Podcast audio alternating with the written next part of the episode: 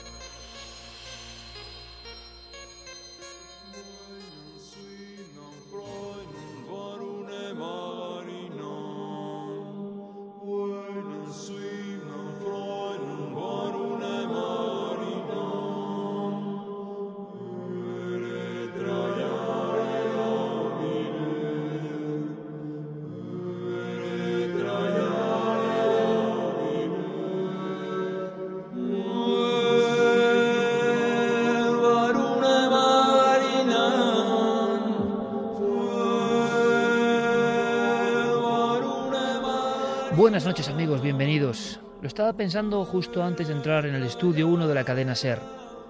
Se ha hablado mil veces de esta historia. Se han hecho muchos documentales. Nosotros mismos, como un tema recurrente, como un Guadiana, hemos ido tocando sus cristalinas y también oscuras aguas. Pero estamos tan lejos como el principio, como al principio del tiempo. ¿Qué hay detrás del último instante? ¿Qué hay detrás de la muerte?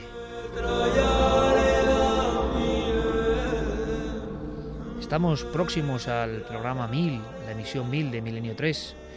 Hemos hecho casi 500 programas de televisión. Otros han hecho miles de documentales.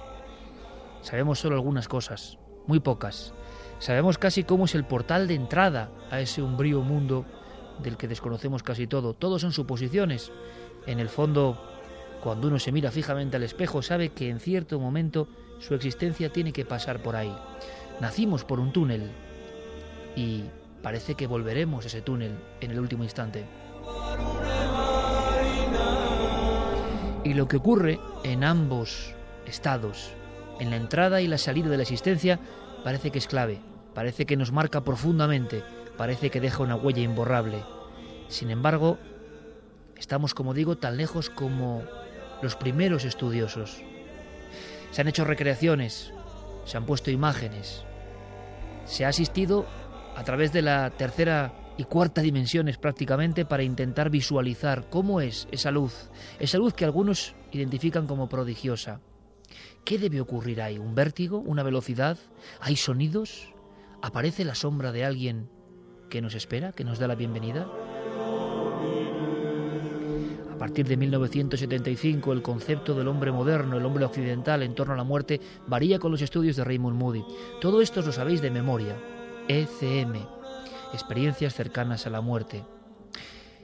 ¿Y si yo os dijese que ha habido alguien, una trabajadora de un hospital, que ha pegado un puñetazo en la mesa, que ha argumentado investigaciones de más de dos décadas y que realmente ha logrado saber un poco más? Ninguna imagen, ningún documental, ninguna recreación por ordenador puede superar a esa misma angustia, quizá la misma, aunque nosotros somos en esta vida que tenemos menos conscientes de ese viaje a través del túnel que vamos a hacer sí o sí.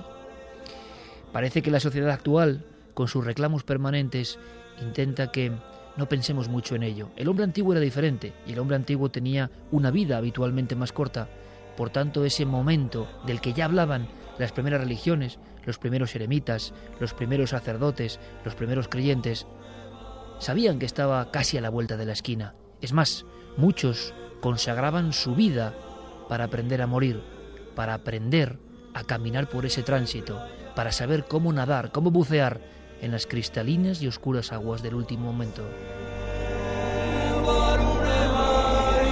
Hoy todo eso se nos ha olvidado. Tenemos demasiado poco tiempo para pensar en qué es la vida y qué es la muerte. Y sin embargo, cuando uno, por ejemplo, desciende a los Pozzi de Venecia y se encuentra con las tablas del Bosco, Jeronimus van Aken, se da cuenta de que hace 500 años la verdad es que el impacto que suponía aquel instante era tremendo, mucho mayor que ahora. Ese túnel tridimensional, las visiones del más allá. Un pintor para muchos enloquecido, para otros visionario de la otra realidad, lo dejó reflejado perfectamente. Y con la música del buen amigo Neonimus, quizá uno casi empieza a verse en un viaje imaginario dentro de ese túnel.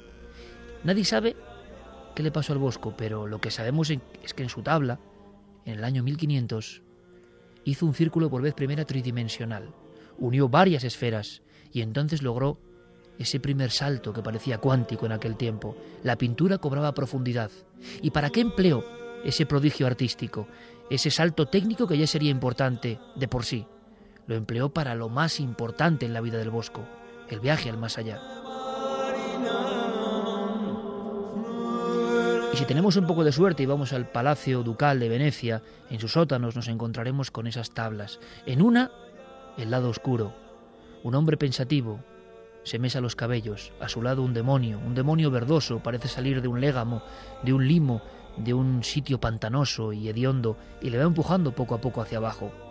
Es curioso, esas imágenes del infierno, esas imágenes de lo más arquetípicamente malévolo, siguen siendo denunciadas, aunque en un rango más bajo por fortuna, en todos aquellos pacientes que, en las UCI de medio mundo, siguen teniendo experiencias cercanas a la muerte el dibujo del Bosco y los primeros dibujos de la humanidad ya reflejaban lo que al parecer a veces, a veces, surge en ese tránsito. Pero el Bosco, como en muchas cosas, fue un pionero. Y en este caso también. Ese túnel despedía luz, una luz muy especial, una luz de una pureza difícilmente imaginable. Parecía que él mismo hubiese viajado por ese umbral entre los dos mundos, entre los dos universos de lo vivo y lo muerto. Los ángeles. ¿Cabe imaginar personajes más misteriosos? Con su pelo largo, sus extraños atuendos, su capacidad para aparecer y desaparecer como anunciadores, mensajeros, heraldos del otro lado, van tomando del hombro al hombre o a la mujer desnuda y lo van llevando con paz hacia ese último momento. La luz es más fuerte al final, el bosco da unos brochetazos prácticamente blancos como dibujando un ojo, un ojo sin pupila al final de ese resplandor. Y allí, muy al fondo, solo para la mirada de los expertos, una figura levanta el brazo. Es como ese amigo, es como ese familiar, es como ese Dios que nos dice, bienvenido o no es tu momento. Hieronymus Van Aken hace 500 años dibujó el viaje al más allá. ¿Por qué? seguramente porque había muchas personas que tenían la misma experiencia que hoy recogen más valientemente muchos médicos. Desde el Bosco hasta hoy, la misma incertidumbre. Desde el Bosco hasta hoy, mirar un cuadro y comprender que quizá nosotros seamos el dibujo en un tiempo, porque el tiempo siempre transcurre. ¿Seremos nosotros los viajeros en ese momento? ¿Vendrán a por nosotros los ángeles? Esperemos que sí, porque la otra escena es mucho más desasosegante ¿Iremos hacia la luz? ¿Se sigue viendo esa luz? ¿El aspecto racional de quien dice que solo la falta de oxígeno en el cerebro lo explica todo es válida? En Estados Unidos ha habido muchas investigaciones y sin embargo ha sido en el Reino Unido donde ha pasado algo que queremos contaros.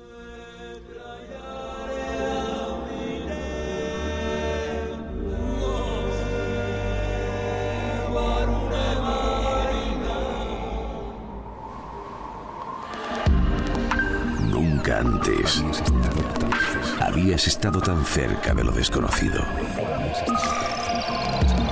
Milenio 3. Cadena Ser.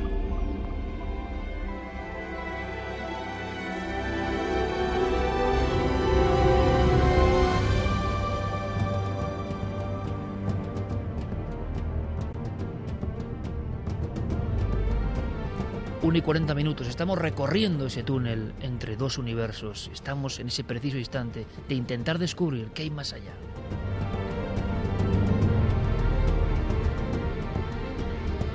La ciencia ha sido la sustituta de los pinceles, de los viejos pinceles, las viejas meditaciones y los estados místicos. Ahora los aparatos intentan decirnos algo.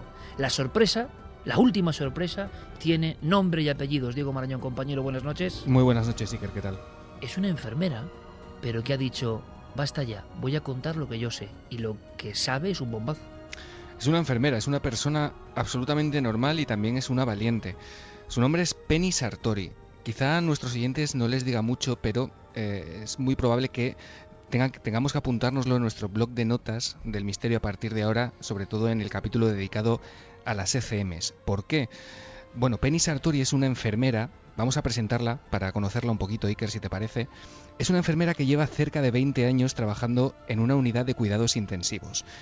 Eh, para que nos hagamos una idea, fue la encargada de realizar un programa de posgrado en la Universidad de Gales para llevar a cabo una de las primeras investigaciones sobre experiencias cercanas a la muerte en un entorno hospitalario. Porque si estamos hablando de experiencias cercanas a la muerte, qué mejor lugar ¿no? que una sala de cuidados intensivos donde la muerte, por desgracia, se confunde casi a diario con la vida. El objetivo que se propuso Sartori era descubrir si estos fenómenos se deben a simples alucinaciones cerebrales o si quizá, bueno, serían una prueba de que puede existir algo más allá de la muerte. Sus indagaciones, para que, para que veas, fueron supervisadas por el doctor Peter Fenwick, un conocido neuropsiquiatra que sonará a nuestros oyentes porque es un especialista en experiencias cercanas a la muerte y porque en su día pasó también incluso por cuarto milenio. En este caso, los sujetos del estudio de Penny Sartori fueron los pacientes del Hospital Morriston, en la ciudad de Swansea, en Gales. Y los resultados, por lo curiosos y por lo sorprendentes, convirtieron a Sartori en una experta mundialmente reconocida en este campo. Una enfermera que dice, yo voy a dar el salto, yo no me voy a callar, yo llevo 20 años recuperando información de primera mano, incluso a veces más de primera mano, porque en muchos casos era la única persona que daba la mano al moribundo, que estaba en ese momento describiendo el túnel.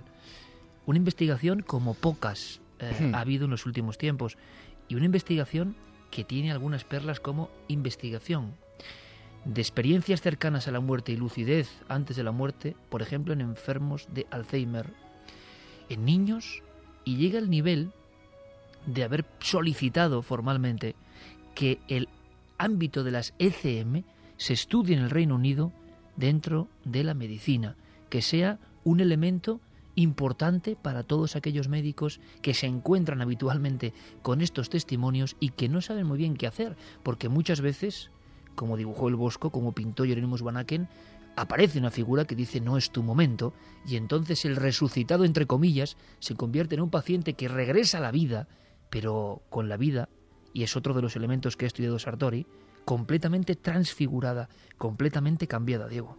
Sí, su investigación Iker comienza en 1998 y desde entonces hasta prácticamente ahora mismo, en el que hace un par de semanas eh, apareció su, último libro en Reino Unido, un libro que se llama La sabiduría de las ECMs y que según nos contaba eh, espera que pueda ser publicado en España próximamente, Penny Sartori eh, ha recopilado, pues como dices, un gran número de expedientes relacionados con pacientes que después de haber sido declarados clínicamente muertos, pues han relatado experiencias similares en las que se habla de una serie de elementos que hoy en día son ya pues verdaderos iconos de estos sucesos. Es una especie de patrón, Iker.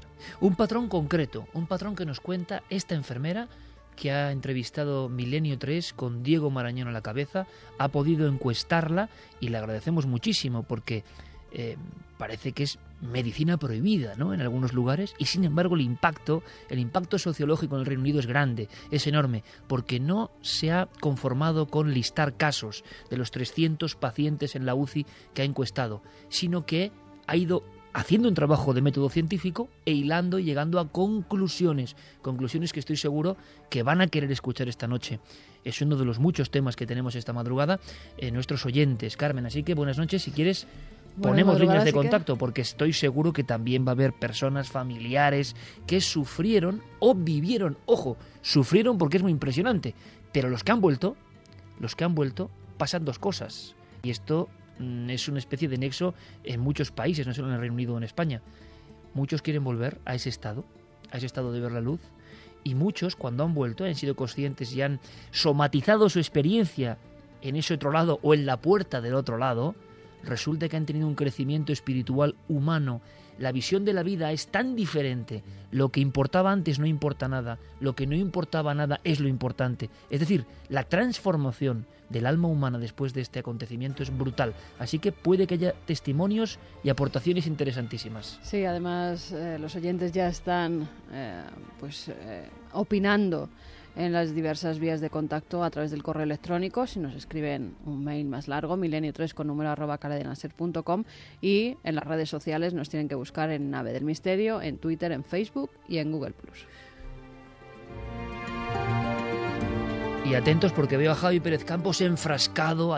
Esta es una noche de investigación con novedades, ¿eh? Javi, buenas noches. Buenas noches, Iker. Novedades esta noche sobre un tema habitualmente estancado, habitualmente como las ECM, donde no se va más allá, que son las apariciones marianas. Sigues alucinando con el trabajo del buen amigo Requejo, ¿eh?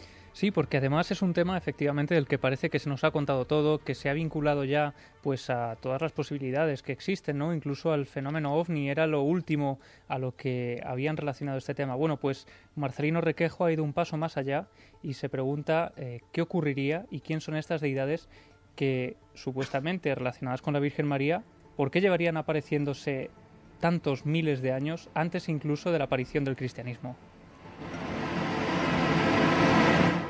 Don Santiago Camacho, buenas noches. Buenas noches, Iker. Muy atentos porque es para filosofar y debatir lo que ha descubierto Penny Sartori, esta enfermera milagrosa que se atreve a escribir eh, pues 15 años de trabajo en la UCI.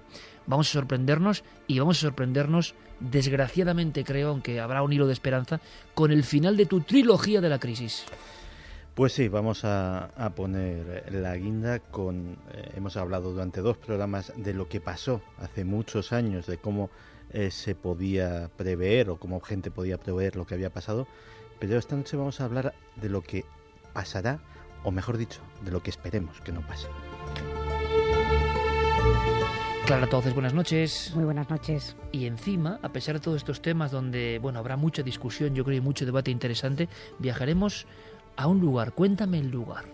¿Dónde nos vamos a ir después con tu archivo? Ir, eh, no muy lejos de las experiencias cercanas a, la muerte, porque seguimos en Reino Unido, concretamente en, en el norte de Londres, en el cementerio de Highgate.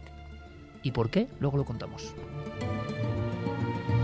Penny Sartori, la enfermera, 20 años prácticamente trabajando en una UCI, mano a mano con la muerte y con la vida, reflejando eh, minuciosamente como notaria del más allá también, lo que ocurre, lo que dicen, lo que cuentan y, como pasa pocas veces, con la valentía de decir yo lo traslado al público todo esto. Un arquetipo, decía Diego Marañón, que ha mantenido una entrevista con Penny Sartori hace escasos días. Un arquetipo que se repite, pero con variaciones, la escuchamos. Las ECM parecen seguir un patrón. A veces la experiencia puede comenzar con la persona saliendo de su cuerpo, con un evento extracorporal en la que ven esta situación desde un plano superior. En ocasiones atraviesan una especie de túnel con una luz brillante y aunque esa luz es muy brillante, casi cegadora, se sienten muy cómodos en ese lugar. No hay dolor, hay mucha paz, mucha felicidad. A veces se ven a sí mismos en un bello jardín de aspecto primaveral con hierba y flores de muchos colores y a veces se encuentran con sus familiares y amigos fallecidos. Estas personas suelen decirles que no ha llegado su momento, que tienen que volver a la vida. En ocasiones pueden ver también figuras metarreligiosas, figuras que por lo general están asociadas con la cultura de la persona. Por ejemplo, si es un occidental, se encuentra con la figura de Jesús, mientras que si se trata de un hindú, puede encontrarse con Yamduts, que son mensajeros del dios de la muerte.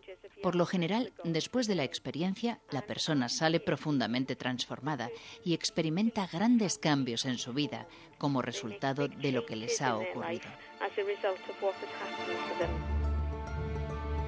Grandes cambios que habitualmente tienden hacia una mayor espiritualidad, hacia una mayor comprensión del tejido cósmico que lo envuelve todo.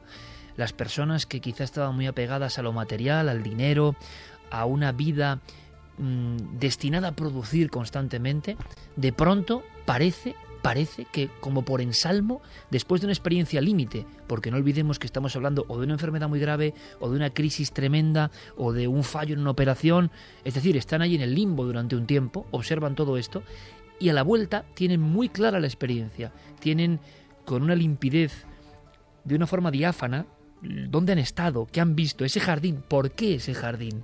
La visión más racional es que eso está en alguna celdilla de nuestro cerebro, ¿no? Eso está como un arquetipo insertado en nuestra mente colectiva y, salta como un resorte, como si fuésemos una consola, ¿no? O un ordenador que se reinicia. ¿Es posible? ¿O hay algo más? ¿O ese jardín está ahí de verdad en algún sitio y acudimos a esa idea mental por algo, para aliviarnos de algo? Lo cierto es que cuando vuelven, las transformaciones espirituales, y no en el aspecto solamente religioso, sino en el aspecto de vivir tu vida como en consonancia con esa luz que tú ya has visto y que ya nunca vas a poder olvidar. En todos los estudios, desde los de Raymond Moody, que son los que rompen un poco el fuego, y lo interesante es comprobar, ya lo hablaremos compañeros, que los grandes estudios tan atacados, tan vilipendiados en ocasiones, resulta que Raymond Moody, por lo menos en un 70-80%, estaba dando con la clave que luego se sigue repitiendo. Los expertos científicos, eh, Sam Parmia, Fenwick, en España el doctor Gaona, eh, resulta que están recogiendo la misma información. ¿Es solamente un contagio sociológico? Parece que hay algo más fuerte. Por ejemplo, en esos libros, en esos miniados o en esas tablas flamencas eh, dibujadas hace 500 años, donde lo que se ve es exactamente lo mismo que contaban los pacientes a Moody. Pero hay algo más, Diego, y es que esta mujer no se ha contentado solo con la experiencia en el túnel, sino con la experiencia que se vive en la UCI en la habitación.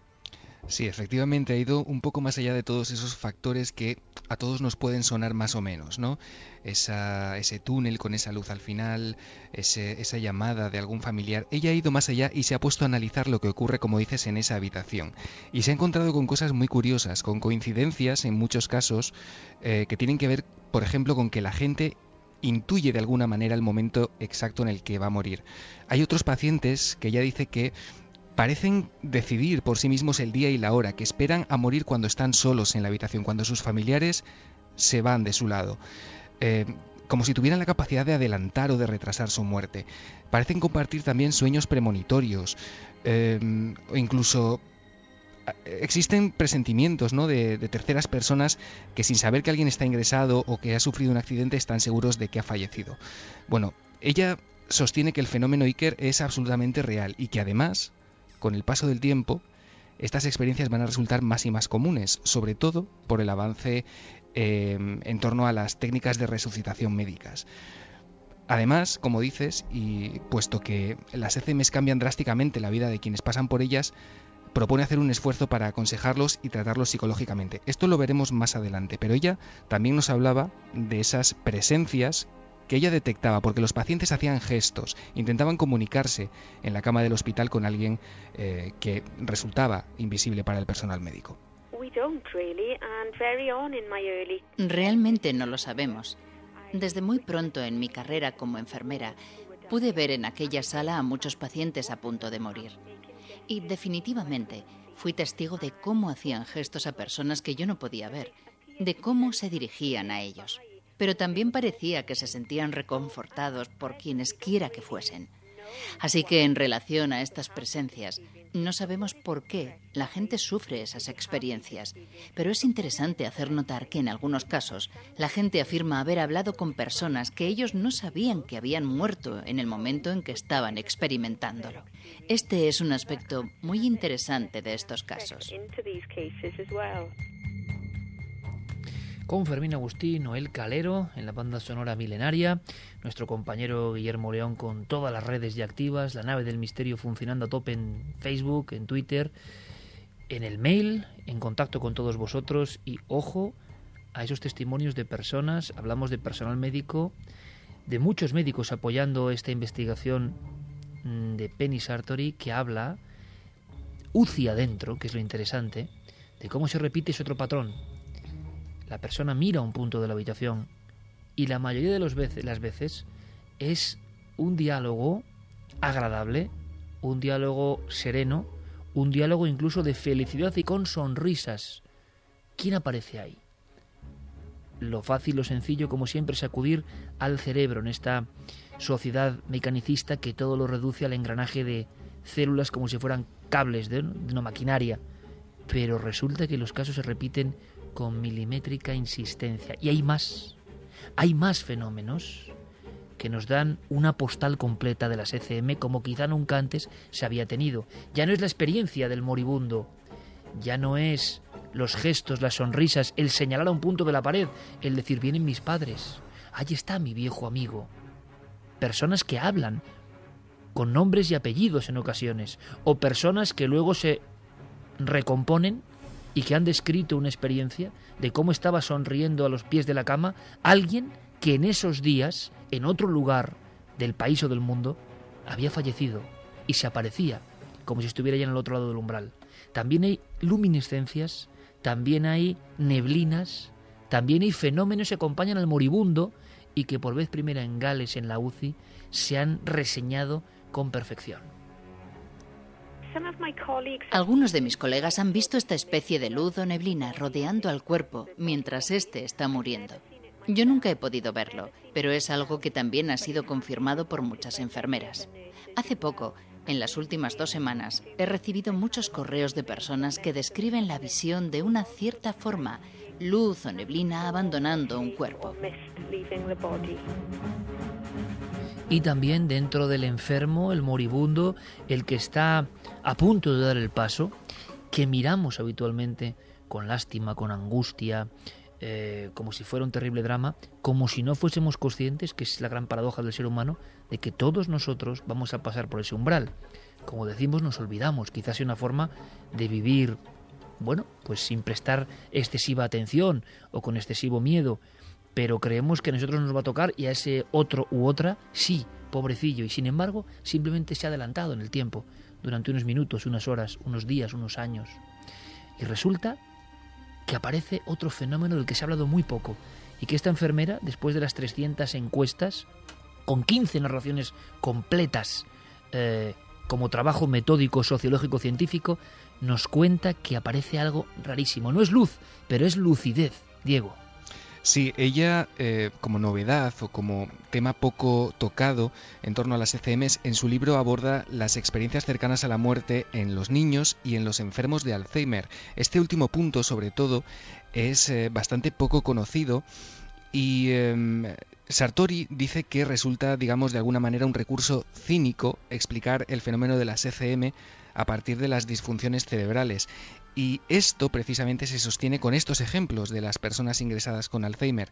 Personas que aparentemente y de forma repentina en ese trance recuperan la capacidad de raciocinio. Esto es algo que ella ha podido constatar. Esto es fuerte, ¿eh, Diego. Lo que estás contando ahora es una novedad tremenda.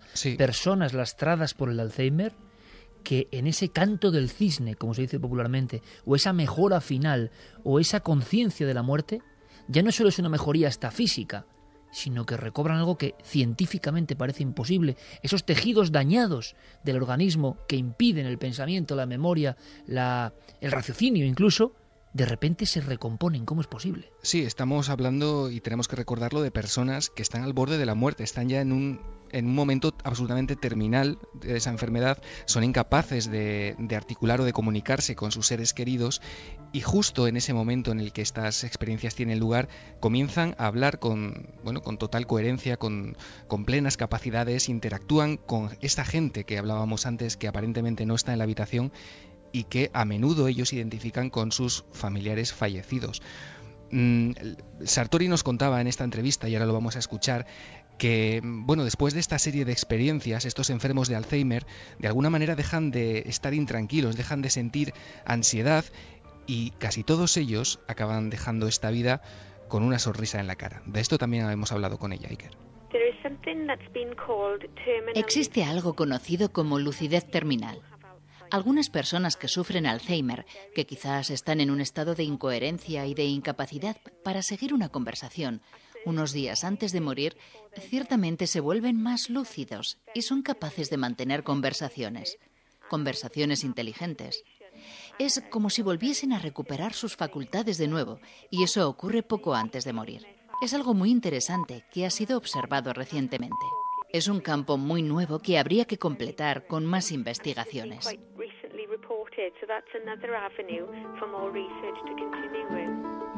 Las dos de la madrugada, como siempre, Milenio 3, indagando, metiendo el dedo en la llaga, hablando de cosas que creo que son interesantes para el género humano, para esta constante eh, sensación de marejada en torno a la vida, la muerte, la realidad, la existencia, en torno a las grandes preguntas, ¿no? que a veces hay que volver a hacerse para comprender quiénes somos.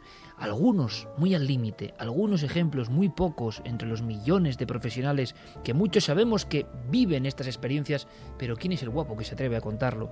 ¿Quién es el guapo que se atreve a escribirlo, a decirlo, a demandar que esto sea materia de estudio, por lo menos para que el personal médico tenga unos argumentos cuando se encuentre con algo que parece más habitual en las UCIs de todo el mundo.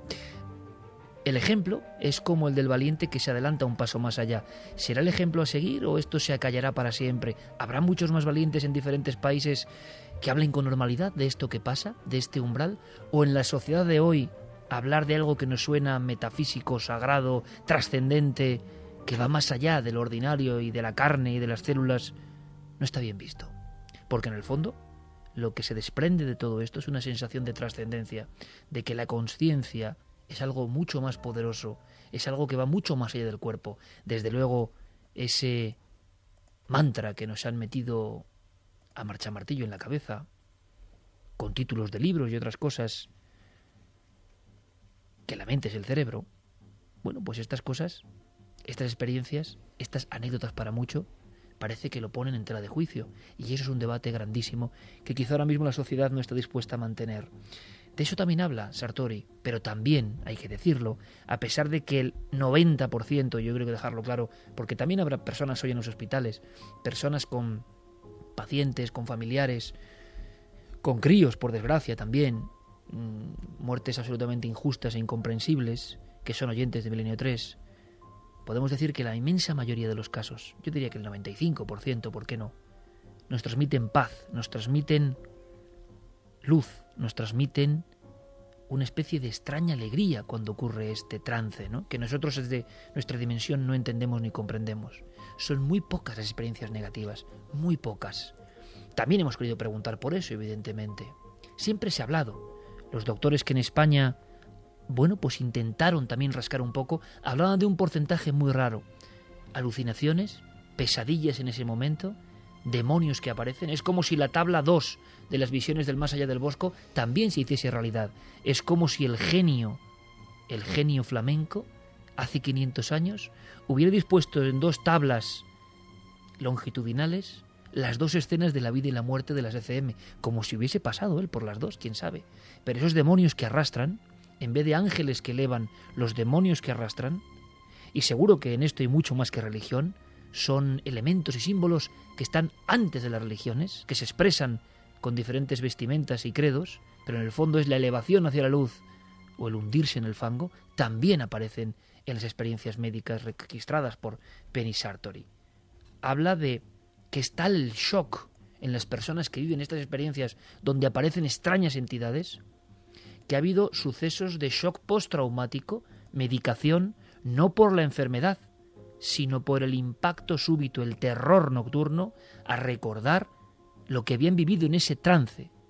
No sabemos por qué azar, no sabemos con qué sentido, la experiencia de CM, que casi siempre es bondadosa, casi siempre muestra ese jardín, esa luz, se ve transformado en todo lo contrario. Eso es algo que tampoco podemos entender.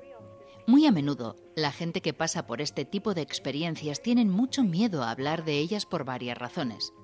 A veces es por el estigma. No saben por qué ellos han sufrido estas situaciones desagradables mientras que la mayoría de la gente cuenta experiencias positivas. En ocasiones el simple hecho de relatar estas vivencias terroríficas puede ser muy traumático, porque es como experimentarlas de nuevo. Entrevisté a una mujer durante mi investigación y cuando comenzó a recordar lo que le había pasado, una experiencia horrible en la que le pareció caer al infierno, prácticamente se derrumbó. Se puso tan mala que no pudimos continuar la entrevista porque el recuerdo de la experiencia causó en ella un efecto de estrés postraumático. Es importante que entendamos todos estos aspectos de las experiencias para que podamos apoyar a los pacientes en el proceso de recuperación de su enfermedad. La doble cara, la doble cara de la que nos hablaban casi siempre las religiones y los místicos y los artistas, que se reflejan las experiencias hoy, en el 2014 en ese último momento, o primer momento de otra realidad, que seguramente sea esto. Pero aquí como conclusión, Diego, de este interesantísimo tema, que ahora dará para debate y para escuchar la voz de la audiencia siempre sabia, claro, ¿qué le ha cambiado a Sartori? Una persona que entró en la medicina, que entró a trabajar en un hospital, que se encargaba a veces, y mandamos un abrazo a toda esa gente fantástica de la sanidad, porque es sorprendente muchas veces, ¿no? El, el apego que tienen con los pacientes, el, el desarrollo que hacen con tanta efectividad muchas veces, ¿no? Y también hay que decirlo que en ocasiones la, mala fama que, que, se pone en ese trato distante y sin embargo muchas veces hemos encontrado ejemplos de todo lo contrario, ¿no? De una devoción por lo que hacen con el sentimiento de que lo hacen con una misión importantísima. Bueno, pues esa gente tiene que hablar y esa gente sabe que ocurren estas cosas, que pasan habitualmente. Claro, ¿qué reflexión para esta mujer? Pues algo que en el fondo también va hilado a todo lo que están sabiendo algunos profesores y científicos en todo el mundo, que se están atreviendo a romper el paradigma. Y es un nuevo concepto, Diego, un nuevo concepto de lo que sabíamos de la conciencia humana. Sí, efectivamente, Sartori nos contaba que para algunos enfermos resulta bastante más difícil recordar este evento después de, haber estado inconscientes. Ella nos decía que es como cuando olvidamos un sueño al despertar y mientras investiga todavía a día de hoy sobre el fenómeno de las ECM, como te digo, acaba de publicar un libro y lo que ocurre con estos pacientes, ella se ha dado cuenta, como mencionabas, que el concepto de la conciencia humana es algo vital en estas experiencias. Ella dice que es, algo que va incluso más allá de que exista vida después de la muerte, de que estas experiencias demuestren algo tan importante como eso. Para ella, la base de todo esto es la conciencia y la forma de cómo la podemos definir. Nuestro cerebro, ella nos contaba, eh, según sus investigaciones, no sería el generador de la conciencia, sino una especie de antena o algo que eh, media entre lo que nos rodea y bueno nuestra propia alma para de alguna manera eh, poder manejar ese concepto tan complejo. Ella nos dice que estamos rodeados de conciencia, ¿no? Y que el alma y la conciencia de alguna manera pueden experimentarse al margen del cuerpo. Y es algo que, bueno, que viene a ser avalado por algunas, como mencionaba hasta algunas últimas investigaciones ¿no? que hemos ido conociendo en los últimos meses y que pivotan también sobre este mismo concepto. Parece que eh, en el futuro va a ser prácticamente la piedra angular sobre la que habrá que debatir y poner eh, sobre la mesa todo este universo de las experiencias cercanas a la muerte. Primera reflexión, compañeros, a bote pronto, es curioso, Santi Clara, Javi Carmen, porque eh, hace tres años o cuatro años, en el mundo puro del cerebro, ya empieza a haber unos disidentes. Ocurre como con casi todo, ¿no? Hay un libro fundamental de Alba Noe que se llama Fuera de la cabeza. El título es tremendo, ¿eh? Fuera de la cabeza. Y en el fondo se posicionaba en contra de todos aquellos, no, de todo ese paradigma o dogma o como queramos llamarlo, o asunción de que algo es así por parte de la comunidad mundial, de que la mente está en el cerebro, el alma está en el cerebro, la realidad reside en nuestro propio cerebro como organismo y la genera él. Alba Noe, por ejemplo, hablaba de que empezaba a darse cuenta, por muchos fenómenos, de que el cerebro, como si fuese algo, una antena que conecta con una wifi, pues era capaz de decodificar cosas que estaban ahí fuera, que nuestro yo no estaba exactamente en el cerebro. Y en el fondo no sabemos si todas estas experiencias se tomen con la tintura que se tomen, no están indicándonos lo mismo, ¿no? La complejidad enorme de lo que algunos llamarán alma, porque en el fondo el alma es la posibilidad, en el aspecto filosófico incluso, de que nuestra esencia no pertenezca a nada de nuestro organismo, ¿no? Y se puede desligar incluso. Y algo tan antiguo, remoto y que hoy parece imposible, resulta que neurofisiólogos de primer nivel como este están poniéndolo eh, sobre la mesa. ¿Qué opináis de lo escuchado en torno a las experiencias de Penny Sartori? Pues la verdad es que eh, vienen a confirmar efectivamente pues el camino abierto por Peter Fenwick, por Raymond Moody y tantos otros y eh, todos esos eh, científicos, todos esos médicos, todos esos investigadores valientes están eh, tirando abajo ese muro de dogma porque la palabra era esa, efectivamente, la palabra era dogma. no hay nada más anticientífico que seguir manteniendo un paradigma, que seguir manteniendo una historia, si hay hechos que te la contradicen. Si hay hechos que la contradicen, intentemos investigar esos hechos, intentemos explicar esos hechos y llegar a un nuevo paradigma. Y yo creo que esos eh, pioneros es en lo que están ahora mismo. Claro. Eh, yo destacaría de todo lo que se, se ha escuchado esta noche en torno a este tema. Bueno, me parece todo interesantísimo y desde luego el tema del debate de si la conciencia es parte o no de, del cerebro, eso me parece también que es algo eh, digno de, seguir investigándose. Creo que las investigaciones van apuntando hacia ese, a ese terreno. Eh, pero me, voy a quedar con una cosa mm, positiva de todo esto, ¿no? Cuando ha explicado esta enfermera, ¿no? Que, se van con una sonrisa. Yo me quedo con eso, Iker, porque... Mm, es la gran imagen de esta experiencia. ¿eh? Exacto. Si se van con una sonrisa, es decir, yo creo que en el último momento de nuestra existencia, que es quizá el momento más importante en el que vemos que todo se acaba, eh, que yo sí creo que hay una gran, aunque parece que no, a veces, sí que hay un cierto conocimiento por parte de la persona de que eso va a acontecer. Eh, no creo que se esté para, fingimientos. Es decir, si alguien se va con una sonrisa es porque algo eh, dentro o fuera de sí está haciendo que esa persona experimente una sensación de paz y de bienestar muy grande. Y yo me quiero quedar con eso.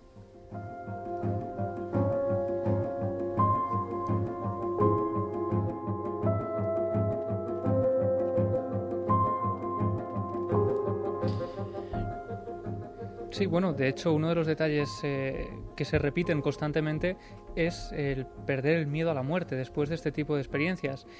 Y por aportar un poco más, eh, mi padre, que es médico, él en, un pequeño pueblo de Ciudad Real eh, recibió a mediados de los años 80 la visita de un hombre con graves lesiones en todo el cuerpo que había caído por un balcón y que se estaba recuperando pues tras largos meses ¿no? de, de dura recuperación.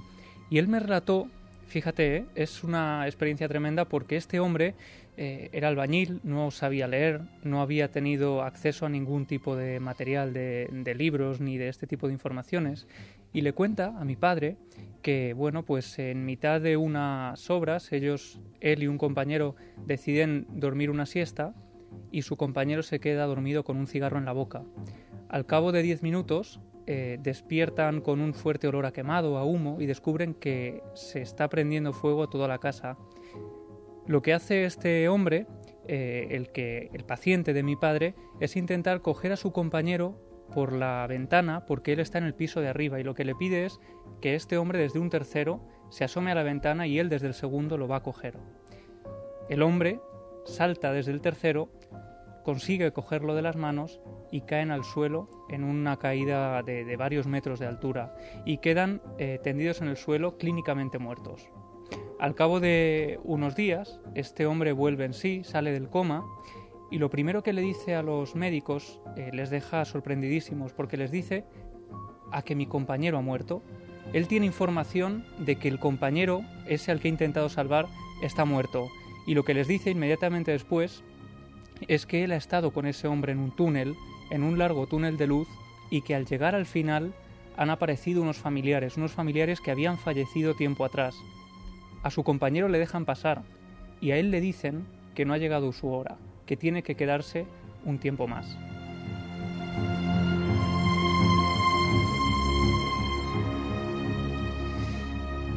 Y yo pude hablar con este hombre, pude entrevistarme con Francisco eh, y desde luego esa experiencia le cambió la vida. Mi padre, que tuvo que tratar con él durante mucho tiempo, eh, tenía un trauma tremendo, pero sobre todo le decía que él quería morir, que él ya había perdido el miedo a la muerte y que la sensación que tuvo en aquellos instantes, cuestión de segundos, en ese túnel de luz, eran irrepetibles, como una felicidad máxima a la que nunca antes había tenido acceso. Él se vio en el túnel dibujado por el Bosco para llamarlo de alguna forma, en ese túnel de luz prodigiosa junto a otro, al mismo tiempo. Fue una experiencia eh, sorprendente porque son dos personas y el hecho de que a él le dejen pasar, él inmediatamente lo interpreta como que ese compañero suyo, amigo casi de toda la vida, ha fallecido. Y sobre todo Iker afronta la noticia eh, no con pena, no con tristeza, no con pesar como haríamos cualquiera, sino con absoluta envidia. Vaya historia y por otro lado, sorprendente la regeneración. ¿Cómo es posible? Pacientes con alto grado de Alzheimer, enfermera que está con ellos en la UCI, trabajando con médicos como Fenwick. Claro, cuando hay un deterioro de un sistema nervioso a ese nivel, ¿Cómo es posible esa lucidez? Siempre se ha dicho, ¿no? Que, la lucidez de, la, lucidez de, 24 horas normalmente antes de morir claro, pero con Alzheimer, es cuando tienen... Claro, con Alzheimer se notará mucho más, pero realmente cuando parece que los pacientes se van poniendo mejor, muchos médicos saben que está próximo el final y cuando ven a familiares que vienen a buscarlos a las habitaciones, que cuando esos enfermos se quedan mirando a una esquina o llaman a su madre o llaman a su padre o entablan una conversación como si estuvieran en otro sitio ya, como si los que hay alrededor suyo no existieran y tuvieran una conversación completamente normal con esa persona que en vida han conocido. Eso yo misma lo he podido vivir con familiares que pocos días y horas antes de morirse estaban entablando una conversación con su madre o con su esposa en el caso de mi abuelo.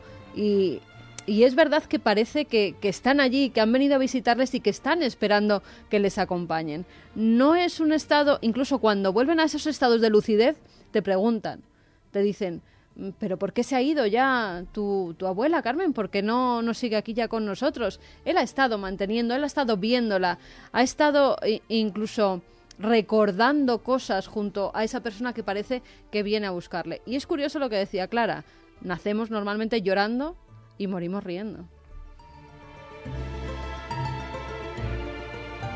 Con el tema del Alzheimer, además, eh, es muy interesante porque tenemos que tener en cuenta que el Alzheimer es una enfermedad del cerebro, no de la mente, no de la conciencia. Eh, este tipo de experiencias, las, ECM, ya se han demostrado que no tienen nada que ver con el cerebro. El, doctor Samparnia, discípulo de Peter Fenwick, eh, consiguió hacer encefalogramas de personas que estaban teniendo una ECM, de personas que estaban en una situación de muerte clínica y dictaminó que en el transcurso de ese tiempo no había habido actividad cerebral alguna, el cerebro estaba completamente muerto. Y sin embargo esa persona cuando eh, despertaba, cuando era resucitada de alguna manera, tenía recuerdos perfectos de las conversaciones que habían tenido lugar a su alrededor, tenía recuerdos de la sala, de la gente que había, de las maniobras que le aplicaron para registrar esos recuerdos tendría que haber habido algún tipo de actividad cerebral que tendría que haber sido registrada por el aparato. ¿Y si en esos momentos finales en los que se desliga el cerebro de la mente, es esa mente que empieza a liberarse la que se manifiesta ya libre de la enfermedad? Y ahondando en esto que, que comenta Santi, eh, no solo ya mm, tener conocimiento de conversaciones o de situaciones que se han producido durante esa especie de, inactividad cerebral, sino de cosas que realmente no deberían de saber, porque no han sucedido en su presencia ni en esa habitación. Recuerdo un caso ahora eh, que me viene a la, memoria, mm, recogido por el doctor Moody en esos, trabajos que hizo de vida después de la vida, eh, en el que una persona que había experimentado una ECM era capaz o comentar a los médicos una vez que había despertado eh, que había un zapato en una especie de, de, marco de la ventana del hospital donde estaba. Y obviamente esa persona no podía conocer ese dato. Todo esto quedará marginalizado como siempre. Hablamos de Peter Fenwick, Sam Parmia, en este caso Penny Sartori, el doctor Gaona, que es un ejemplo de persona que desde fuera, desde el escepticismo, se pone a catalogar casos. Llegan a 4.000 y 5.000 casos eh, con el profesor en un principio en ese estudio Betés de Toro, hablamos de catedráticos de medicina. Y antes en Sevilla también. El doctor Enrique el Vila. doctor Enrique Vila, que, que contaba un caso parecido al Como que uno de los Clara. pioneros, ¿no? Exactamente, como una persona interesada al que además los médicos eh, le contaban sus experiencias con pacientes que les contaban que habían tenido esas ECMs. Y él nos contaba en una comida que tuvimos en Sevilla cómo uno de sus pacientes, eh, una mujer en este caso, la estaban operando al borde de la muerte. Había tenido un accidente. Su hijo estaba yendo cuando le avisaron al hospital. Ella cuando se despierta lo primero que hace es preguntar cómo está mi hijo porque ha tenido un accidente de moto. Ella no sabía nada, en ese momento estaba en esa experiencia cercana a la muerte y al parecer estaba viendo cómo al avisar a su hijo este iba con tanta prisa en una moto que había tenido un terrible accidente del que bueno, luego no fueron tan graves las secuelas, pero ella había visto cómo su hijo se estrellaba contra un coche. Podríamos concluir, Diego, compañero, con una cosa que es muy importante para que veamos el método, ¿no? Porque yo veo clarísimamente la persona que trabaja en silencio y como yo decía, hay un grupo de iniciados que han iniciado cierta revolución. Ahora, ¿les dejarán ir más allá? Penny Sartori suena un poco ingenuo, ¿no? O de alma cándida. Ha pedido que en la medicina británica se incluya el estudio e información sobre las ECM. Me parece del todo lógico, porque es un fenómeno real que existe, sea cual sea su naturaleza. ¿Le harán caso? Seguramente no.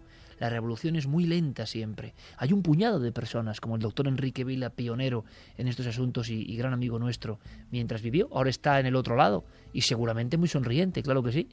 Pero el asunto es, hay informaciones muy interesantes que van calando poco a poco, pero ¿cuánto tiempo para que lleguen al común de los mortales?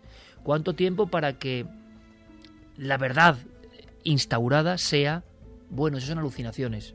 Todo el mundo como yo, que no sabe de la mente humana, siempre piensa que en la alucinación cabe todo, y entonces todo lo que no entendemos es entendible, comprensible y nada misterioso si lo metemos en el cajón de este está alucinando, cuando no es tan sencillo.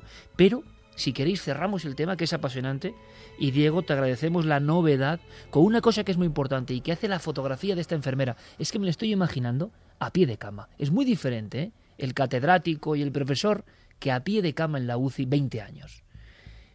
Pues Diego, es que ella tuvo en cuenta muy especialmente efectos de sustancias, niveles bajos de oxígeno y ella, como si fuera una hormiguita anotando, lo que hizo fue especialmente cerciorarse de que no se producían alucinaciones por elementos exógenos. Es decir, tomó el pulso a las ECM una a una, que eso es lo difícil, ¿verdad, Diego? Sí, efectivamente, para descartar cualquier posible, mm, digamos, interferencia en estas experiencias de los fármacos que se les administraban a los pacientes, ella eh, monitorizó y tuvo muy en cuenta el efecto que tenían en ellos pues las endorfinas, los niveles anormales de gases, los bajos niveles de oxígeno, todo eh, al milímetro para descartar, como te digo, cualquier eh, posible confusión. Ella midió todos estos factores, los tomó en cuenta cuando llevó a cabo el análisis de los informes de los pacientes y su conclusión, Iker, es que es bueno, es muy es muy de sentido común si lo pensamos. Ella dice que todas estas experiencias, el, como decías, el 95% de ellas es muy poco probable que estén causadas por los fármacos porque, según su experiencia, esos fármacos lo que les eh, ocasionan a los pacientes es una especie de ansiedad y eso precisamente es todo lo contrario a lo que suelen sentir estos pacientes a los que les inunda pues eh, una especie de paz o de tranquilidad absoluta cuando se enfrentan a uno de estos episodios. Y qué interesante, ¿no? Es esa a flor de piel, de alguna forma, eh, con el sentido de lo que decía los altavoces. En ese momento trascendental parece que lo que aflora es la información importante y lo que se vislumbra al otro lado no parece tenebroso, no parece oscuro, parece otro estado de la conciencia que realmente mm, despide esa luminiscencia importante, ¿no? Compañero, gracias. Un placer, Iker. Vamos con los mensajes que nos llegan a través de las vías de contacto. Nicanor nos dice que, que, bueno que ahora mismo está en esta situación con su madre a punto de fallecer, que es muy difícil verse en esto. Eh, supone que es ley de vida y que, como vosotros contáis, gracias a los profesionales que nos ayudan a pasar un momento como este, quería compartir con vosotros esto. Claro, lo intuíamos, ¿no? Es lógico que esta noche hay tantos milenarios que algunos están en esta parte de la vida que nadie quiere ver. Pero ojalá, con lo que hemos contado en estos 50 minutos, le hayamos dado un poco de esperanza. Hablamos de personas que están examinando un montón de casos y que la matriz fundamental nos habla, de momento, de luz, no de oscuridad, no de temor, no de miedo. Miguel Fuentes nos dice, mi madre tuvo un accidente de tráfico, sufrió un atropello, tenía un 1% de probabilidades de vivir y sobrevivió. Según me cuenta, en uno de sus sueños, entre comillas nos lo pone, durante el coma mantuvo una conversación con algo parecido a un apóstol o a un guardián de las puertas. Le dijo que no mirara más allá, veía cuerpos dados la vuelta.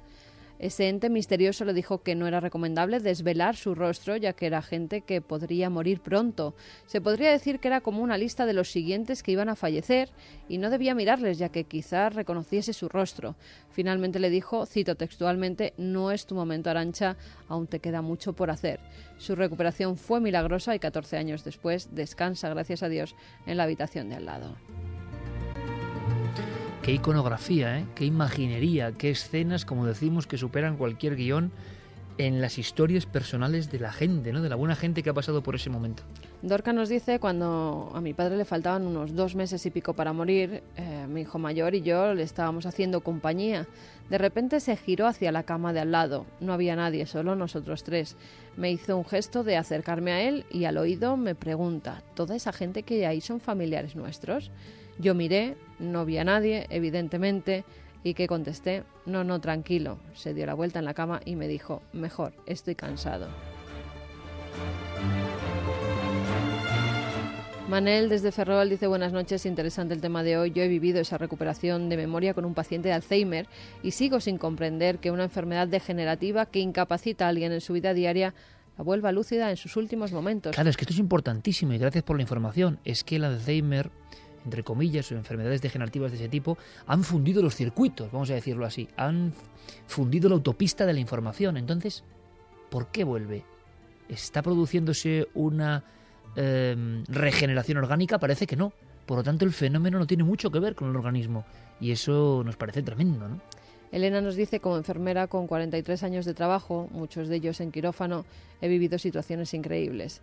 Desde estar viendo desde fuera de su cuerpo, dándome datos de las conversaciones mantenidas mientras intentábamos recuperarla dentro del quirófano, también he oído la de una experiencia que siempre han sido agradables, nunca terroríficas. Qué interesante, ¿eh? 43 años de experiencia. Esta mujer podría hacer un libro perfectamente también, ¿no? Lo que sí me han comentado casi todos es la pérdida del miedo al tránsito final y hasta incluso tengo la experiencia de mi hijo. Por lo tanto, creo que hay algo de verdad o por lo menos forma parte del misterio. Qué interesante mensaje. 43 años trabajando en España, siendo un poco Penny Sartori, entre comillas, ¿no? Observando simplemente, y la conclusión a la que ella llega es la misma que, que llega esta enfermera galesa de un aspecto bondadoso de estas experiencias. Daniel Baleán dice yo pienso que es algo psicológico, pero en una ocasión la abuela de una amiga dijo horas antes de morir y mirando extrañada que veía a un hijo suyo y ella no sabía que había fallecido un mes antes.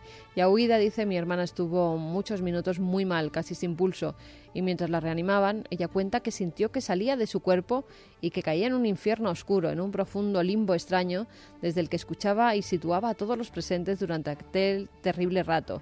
Dice que fue horrible y la cuesta hablar de ello. La verdad es que asusta, su experiencia fue desagradable. Hay muchísimas informaciones, me imagino, y, se ha inundado. Eh, iremos dando paso, si os parece, aunque tenemos muchos más casos y muchas más investigaciones novedosas. Gracias por vuestra participación a través de la nave del misterio siempre en las redes, milenio 3 con número arroba cadenaser.com, porque hoy sí que abrimos umbrales de dos ámbitos como muy estancados, muy importantes, siempre han estado ahí. Así que, aunque a lo largo de la noche sigamos con experiencias FM seguro, con vuestros mensajes, nosotros seguimos trabajando y nos marchamos hacia una investigación sumamente interesante. También yo creo que tiene algo de bondadoso, aunque se conjunta esto con apariciones. Hablamos, sí, de apariciones.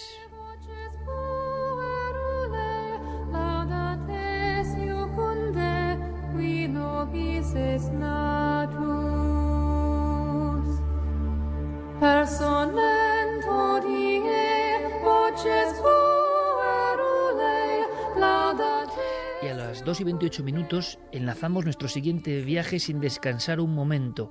Nos esperan las apariciones marianas y muchos diréis, bueno, ¿qué se puede aportar? Nadie puede creer prácticamente, ¿no? Si no es de un ámbito religioso, la aparición de la Virgen María. Pero es que las últimas investigaciones pioneras y valientes, interesantes, realizadas en España, nos hablan de algo que va mucho más allá. Algo se aparece, y creemos que es la Virgen, mucho antes de la fundación de las propias religiones.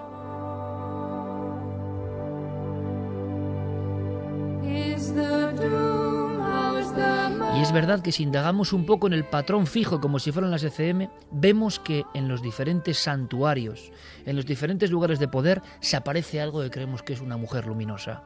Una mujer que a veces da un mensaje, que se interpreta según el umbral sociocultural del lugar y los testigos. Pero hay quien ir un poco más allá. La idea, además, tiene toda la lógica del mundo.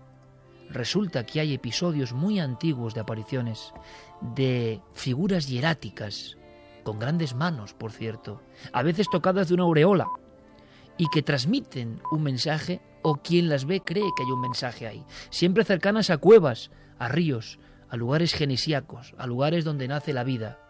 Y hay quien ha visto en todo esto, y es muy interesante, detrás de la careta de las religiones, detrás o antes, la aparición de un arquetipo muy poderoso, el arquetipo de la Dama Blanca, el arquetipo de la diosa madre, el arquetipo de las primeras religiones de la historia, que no tenían mucho que ver con los dioses masculinos. En aquel tiempo, donde la mujer, donde la diosa femenina gobernaba el mundo.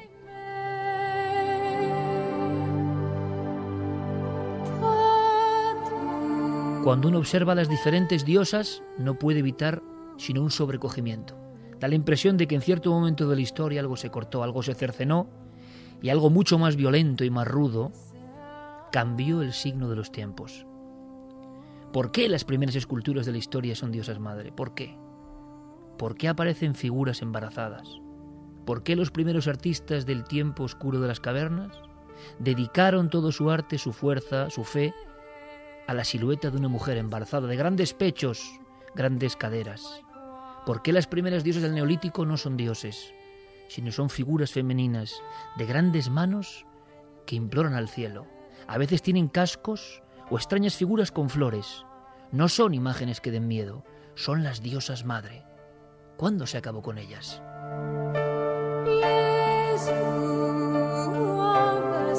Hay quien piensa que la diosa madre, su mensaje, ha seguido a través del tiempo nunca se ha detenido. Se ha disfrazado, como otros misterios, con diferentes ensamblajes para ser comprendido. Las religiones en ocasiones se han apoderado de ese mensaje, y quizá no esté mal si el cometido es bueno. Pero en muchos sitios sigue ocurriendo el mismo fenómeno. La diosa madre parece que quiere avisar de algo. Hacia el 1300 o 1500 a.C., cuentan algunos investigadores que todo se cambió. Llegaron los bárbaros, algunos los llaman los pueblos del mar, los más misteriosos quizá del tiempo antiguo. Llegó la edad del hierro y aquellas viejas diosas dejaron de existir prácticamente. La Virgen María se quedaría como un recuerdo, como un recuerdo de aquella corriente poderosísima del matriarcado. ¿Era el mundo mejor antes de la llegada de nosotros, los hombres? ¿El mensaje de la diosa madre sigue estando en nuestro inconsciente por algo? Cuando alguien acude a la diosa madre, todo eso tiene una fuerza porque somos hijos de ese tiempo, porque estamos conectados a esa luz primigenia. Si las mujeres dan a luz, ¿no es lógico que las primeras diosas sean mujeres?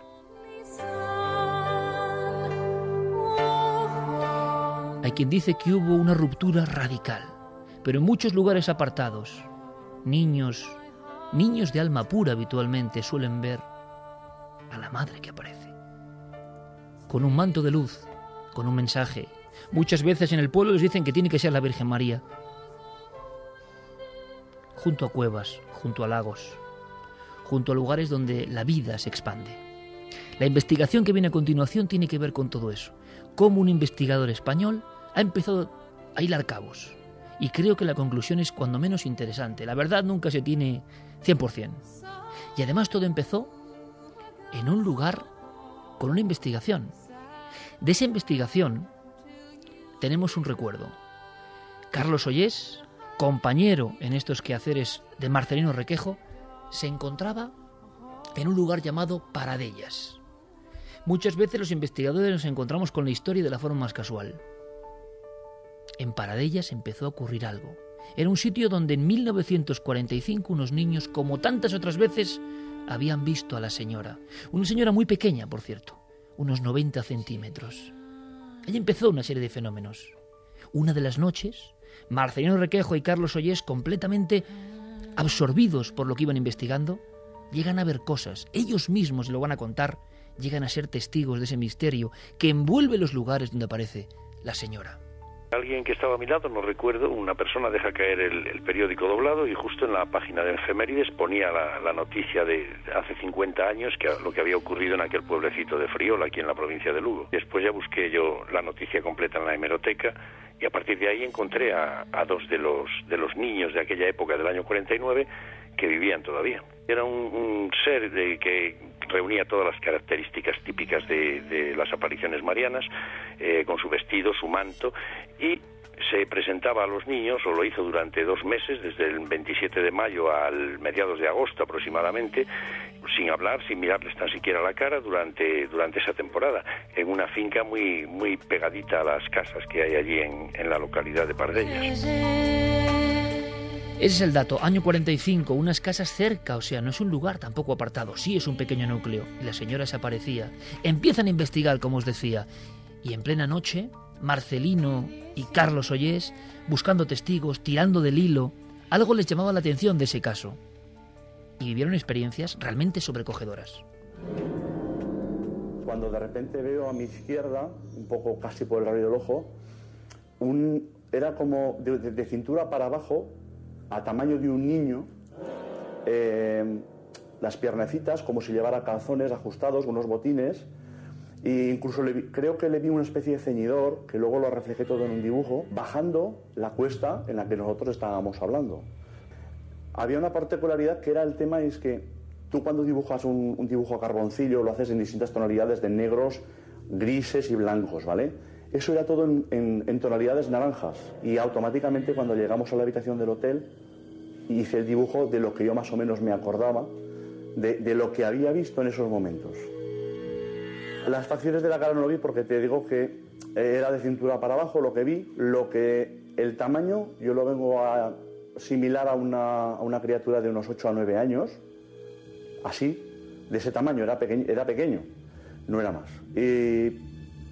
Simplemente, eh, bueno, otra cosa también a destacar que me llamó mucho la atención es que la orografía del terreno a él también le afectaba, es decir, yo lo vi bajando. O sea, no sé si llamarlo de un ser de otra dimensión o no sé cómo eh, expresar el tema, pero sí que puedo decir que la orografía del terreno que estaba en cuesta a él le afectaba también como a nosotros. Y es una cosa que hasta a día de hoy me sigue dando mucho que pensar. Carlos Ollés y Marcelino Requejo, dos buenos investigadores, dos personas que no se han desligado de la pura esencia del misterio y de intentar extraer respuestas. Pues están allí, ante una experiencia de ver dos piernas como de niño bajando por la ladera. Hay que tener los redaños bien puestos para seguir allí. Y ellos se quedaron paralizados por la experiencia, pero continuaron. Algo les llamaba.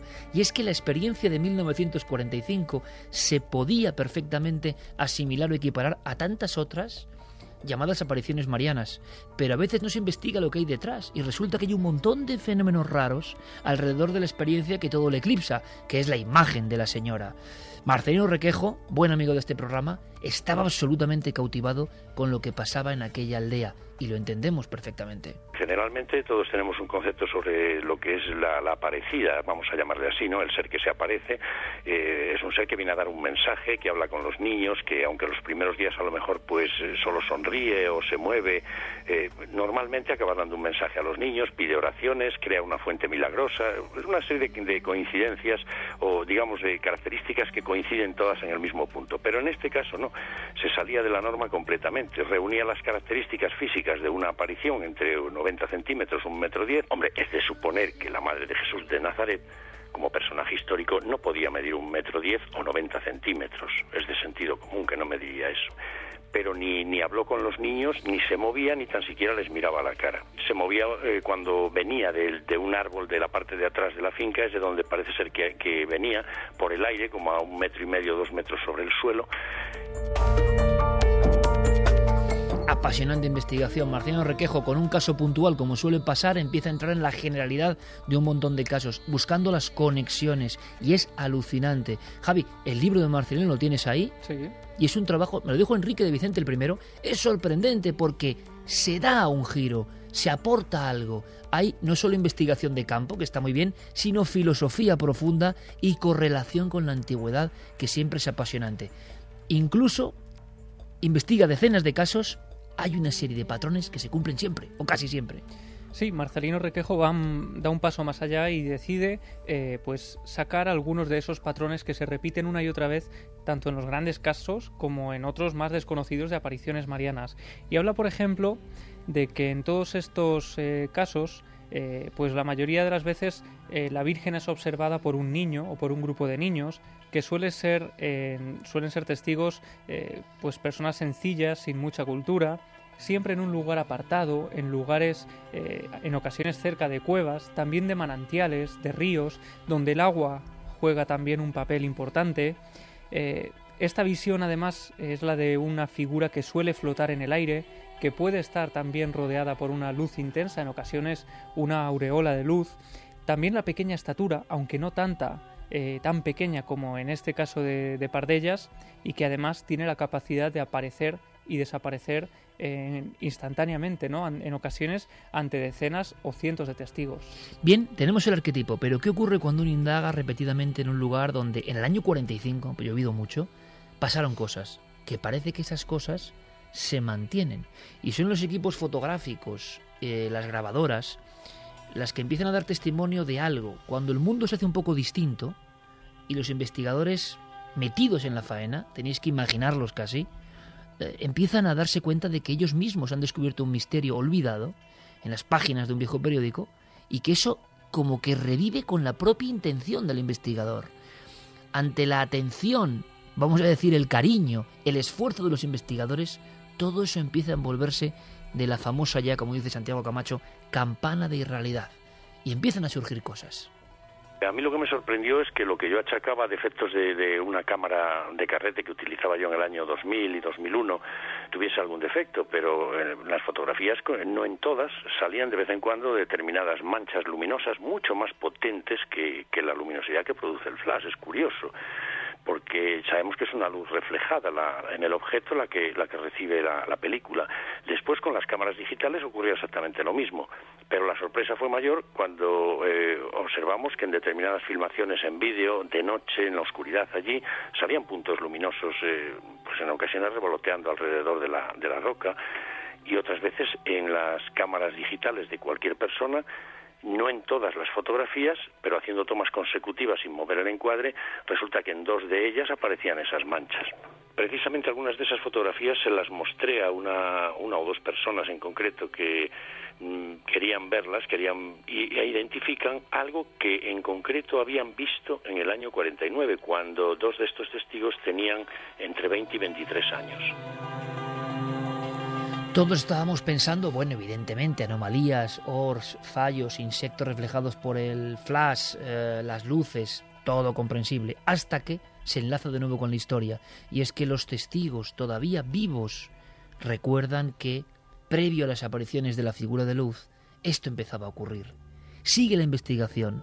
Evidentemente, Requejo piensa que hay un buen tema. Piensa en un tema individual, que luego le conducirá, sin él saberlo, hacia los umbrales de intentar explicar o intentar buscar una raíz entre las apariciones marianas y la luz de la diosa madre que se manifiesta en los últimos milenios. Bien, y los fenómenos van increciendo, desde luego el más potente, la visión de Carlos Ollés, de ese individuo, niño, ¿qué era eso? Solo dos piernas bajando por una ladera sin la parte superior del cuerpo. Pero pasan más cosas que quieren siempre racionalizar hasta que contemplan con sus propios ojos algo que les asombra y que ya les da miedo. Hubo situaciones incluso que ponían los pelos de punta, porque a veces nos quedábamos eh, para hacer esas fotografías al atardecer, pero muy caída la tarde y llegábamos a veces a estar hasta las 11 de la noche y en ocasiones se producían fenómenos mm, que alteraban las cámaras de vídeo, eh, ordenadores, las propias cámaras fotográficas se encendían o se apagaban solas sin motivo alguno. Las propias linternas que utilizábamos, si las dejabas junto a la roca, perdían una luminosidad tremenda y de repente se, se encendían ah, con una fuerza que no le corresponde a las, a las baterías que llevan y a la bombilla que, o los diodos que llevaba la linterna. En alguna ocasión sí que nos fuimos.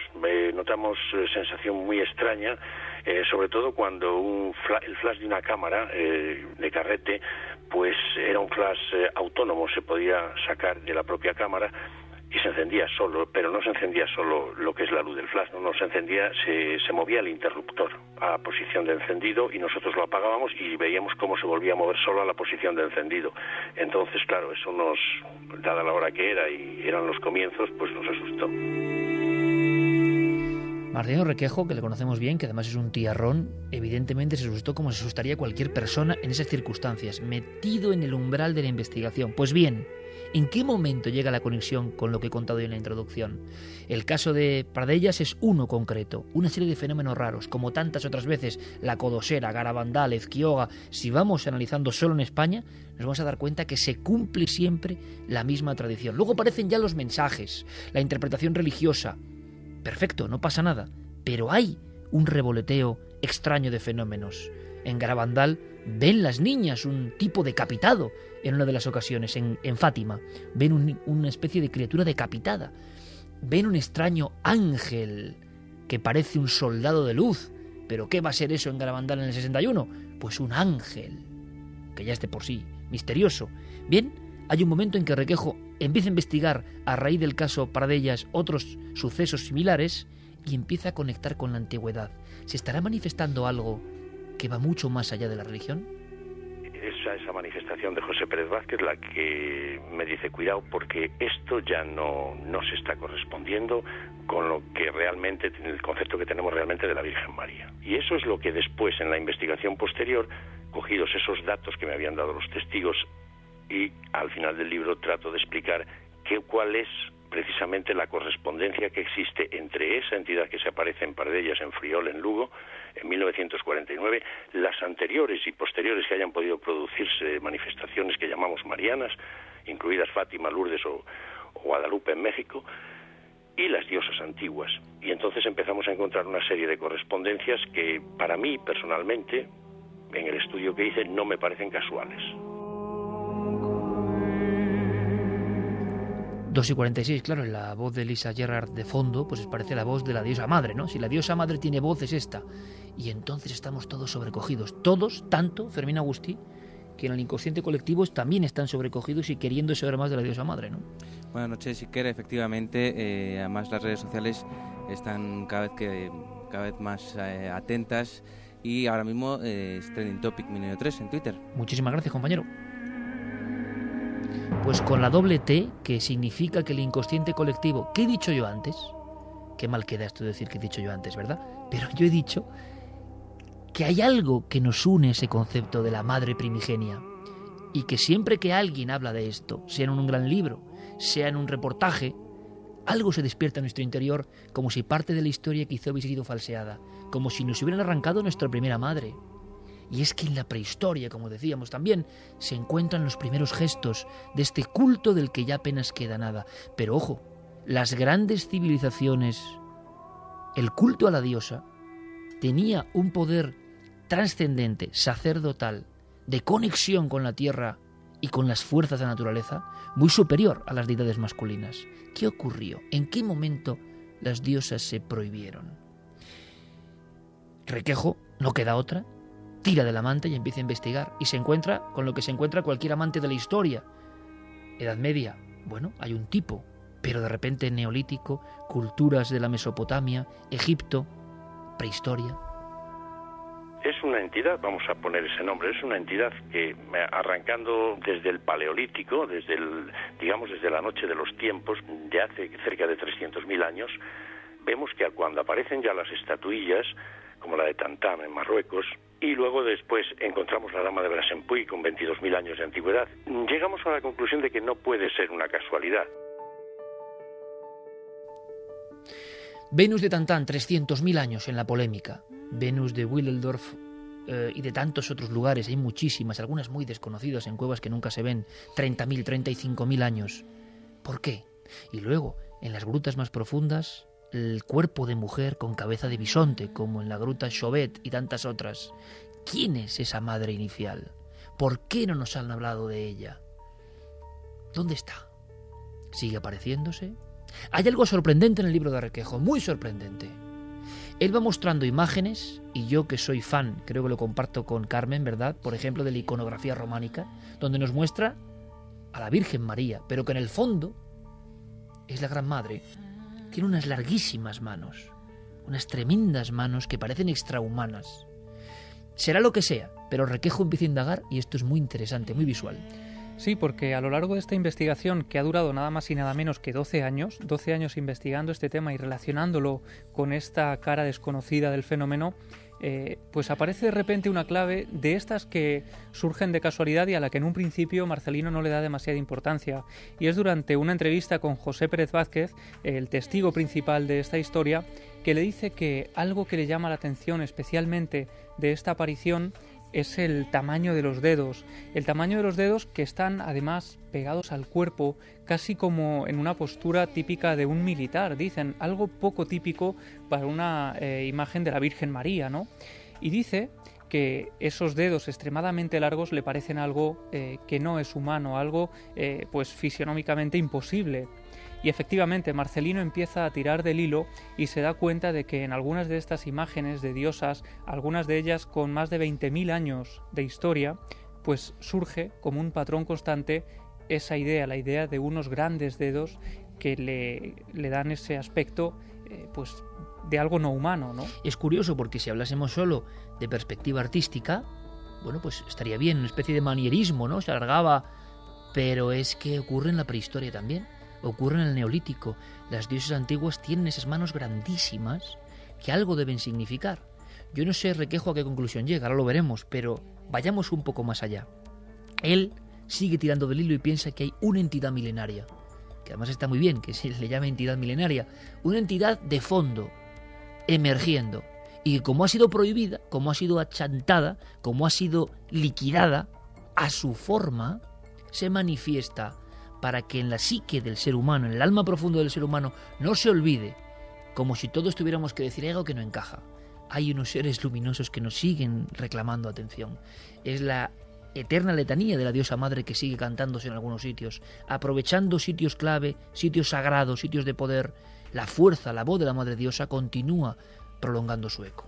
Es quizá el golpe de gracia que aporta también esta, esta aparición de Pardellas, pero que no era único, aunque yo pensaba que era algo anómalo y resulta que cuando mm, comienzo a, indagar un poco y a escarbar hacia atrás, te das cuenta de que siempre tiene esa misma característica física que la identifica, o la han identificado, digamos, los artistas, desde el Paleolítico para acá, a través de los siglos, con esa misma característica de las manos. Esa, esa manifestación de José Pérez Vázquez la que me dice, cuidado, porque esto ya no, no se está correspondiendo con lo que realmente, el concepto que tenemos realmente de la Virgen María. Las correspondencias no me cabe la menor duda que existen desde el trabajo que yo he hecho. Yo lo que he encontrado es que esa entidad es milenaria, eh, se remonta a los orígenes de la inteligencia humana y es la que, repito, desde lo más ancestral del propio Paleolítico para acá, vino rigiendo los comportamientos de aquellas tribus primitivas que tal vez imaginamos que eran, pues, digamos, muy pobres en inteligencia, pero que posiblemente no fuese así. Estaban guiados por una mano que instaura un matriarcado que se mantiene, como os digo, hasta la edad del hierro, donde la invasión de los pueblos nórdicos adoradores del sol invaden las zonas inferiores y se crean las religiones patriarcales, tanto en Pardellas como en todas las apariciones marianas, que acompaña a al fenómeno de, las apariciones en sí, es esa fenomenología, es ese simbolismo el que está presente ya en el neolítico y en el paleolítico. Reflexiones muy interesantes, para él no hay duda, ¿no? Hay un cordón umbilical que nos lleva a la diosa madre que es muy anterior a todo lo establecido, a todo lo iconografiado por parte de las religiones. Claro, y lo sorprendente, Iker, es que en este libro, en este gran trabajo, aparecen esas fotografías eh, que nos muestran que la teoría de Marcelino no es algo descabellado. De repente, todo cobra un sentido. Eh, encontramos esos detalles anatómicos, la postura hierática, por ejemplo, eh, los dedos extremadamente largos, pues en, en, imágenes, en esculturas, en tallas bizantinas, románicas, fenicias, por ejemplo, en Astarte, en Jaén, aparece también esa diosa. hombre, los, dioses íberos, los esbotos íberos, todos muestran unas palmas de las manos, eh, las figuras femeninas.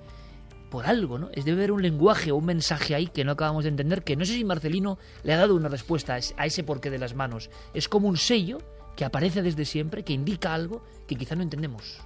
Claro, al final eh, la teoría de Marcelino es que esta aparición está reivindicándonos algo, está reivindicándonos eh, su posición, una posición desaparecida en el 2000 a.C., que nos ha hecho desprendernos de la propia naturaleza también, que nos está alejando a pasos agigantados de, esa feminidad.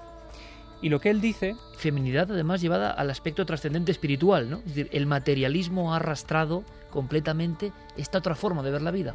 Eso es, el propio contacto con la naturaleza. Quizá también eh, esa sea una forma más de reivindicar, ¿no? Aparecerse en esos lugares de poder, en esos lugares que se repiten también una y otra vez. Lo que dice Marcelino es que la sorpresa es mayúscula cuando al revisar el currículum de las diversas diosas de la antigüedad encontramos que casi todas estas características les son atribuidas de forma constante desde hace milenios. La sociedad actual que tenemos, en la cual nos desarrollamos y vivimos, es una sociedad de corte patriarcal, repito, instaurada en la Edad del Hierro y es en la que se basa todo nuestro sistema sociopolítico, económico, cultural, todo, pero que anteriormente no era así. Eh, mira, da la impresión como si una entidad eh, que venía rigiendo eh, al ser humano desde los comienzos de la inteligencia hubiera sido apartada y destronada aproximadamente en el año 2000 antes de Cristo, en los comienzos de la Edad de Hierro, para instaurar un sistema completamente opuesto al que ella tenía. Es posible que esa misma entidad esté hoy y desde entonces buscando de nuevo reorientar a la, a la humanidad en su integración con la naturaleza posiblemente yo entiendo que puede ser ese el único el fin último y el único la única finalidad continuar con el sistema de digamos de evolución que llevaba el ser humano y del cual fue apartado para constituir un sistema económico de, corte patriarcal. Pues al final vaya historia. Si no es vero ben trovato y desde luego tiene una serie de argumentos. El código da Vinci en el fondo con todo el impacto mundial iba sobre esto, ¿eh? iba sobre el estirpamiento de la diosa madre. Tú que has escrito tanto de apariciones marianas, Carmen, ¿cómo te suena todo esto? ¿Qué opinas? Mm, bueno, mm, se pueden. Es, cierto que hay patrones que, coinciden. Lo que no tenemos es eh, lo que veían, ¿no? que lo veían estar viendo eh, esos hombres antiguos. No sabemos si verdaderamente esas imágenes se presentaban, si estaban en su imaginación, si como los niños de Fátima, de Lourdes, estaban teniendo una visión de una mujer, no con eh, velo como nos la pinta el cristianismo, sino de otra forma, una visión de algo que se les aparecía y así lo reflejaban en las cavernas, en las cuevas, posteriormente en esas tallas. Muchos pintores sabemos que tenían una especie de viajes iniciáticos y luego creaban esas tallas con esas manos alargadas. Puede ser, puede ser que sea lo mismo visto desde diferentes culturas, desde diferentes épocas. Por, otro lado, eh, le hacemos muy poquito caso a la tradición oral y fíjate que han quedado eh, como leyendas, como apuntes, eh, visiones de ese tipo de criaturas en toda la cornisa cantábrica y en Galicia. Las sanas, las mouras, las anjanas, las mozas del agua todas esas historias conectadas a los lugares sagrados. Conectadas a los lugares sagrados, a los riachuelos, a los cursos de agua. Todas esas historias de dónde proceden? ¿Son fruto de la imaginación popular o realmente eran el testimonio de algo que no sabían describir de otra manera? Sí, precisamente esto que comenta Santi me parece muy, muy interesante y yo quería ahondar en, también en, en, el perfil de los testigos, vamos a decirlo así, ¿no? Eh, en, gran parte de las apariciones marianas, o bueno, vamos a decir supuestamente marianas, los testigos eran o bien niños o personas muy sencillas. Yo me pregunto por qué, ¿no? quizá una explicación puede ser que eh, lo que luego se ha reinterpretado no fueron lo que los estas personas, estos niños o estas personas sencillas vieron, sino lo que otros quisieron interpretar. A lo mejor se aparecía precisamente a personas más mm, inocentes o puras que no iban a, tergiversar ese mensaje y después eh, aspectos culturales, políticos y religiosos convirtieron esas visiones o esas supuestas apariciones en algo relacionado ya con... Acordaos lo que se ve en Fátima, por ejemplo, que luego cambia totalmente la visión de, de la figura. Era una mujer calva, con una especie de casco en la cabeza, con un vestido como si fuera de los del muñeco Michelin, mullido o algo así. Es la primera descripción que da, que da la niña. Y luego varía completamente. En cuanto entra a la iglesia, esa aparición empieza a tener velo, se vuelve azul, es virginal, con lo cual... Esto algo es tan extraño interesante hay. como para debatir un poco a la vuelta.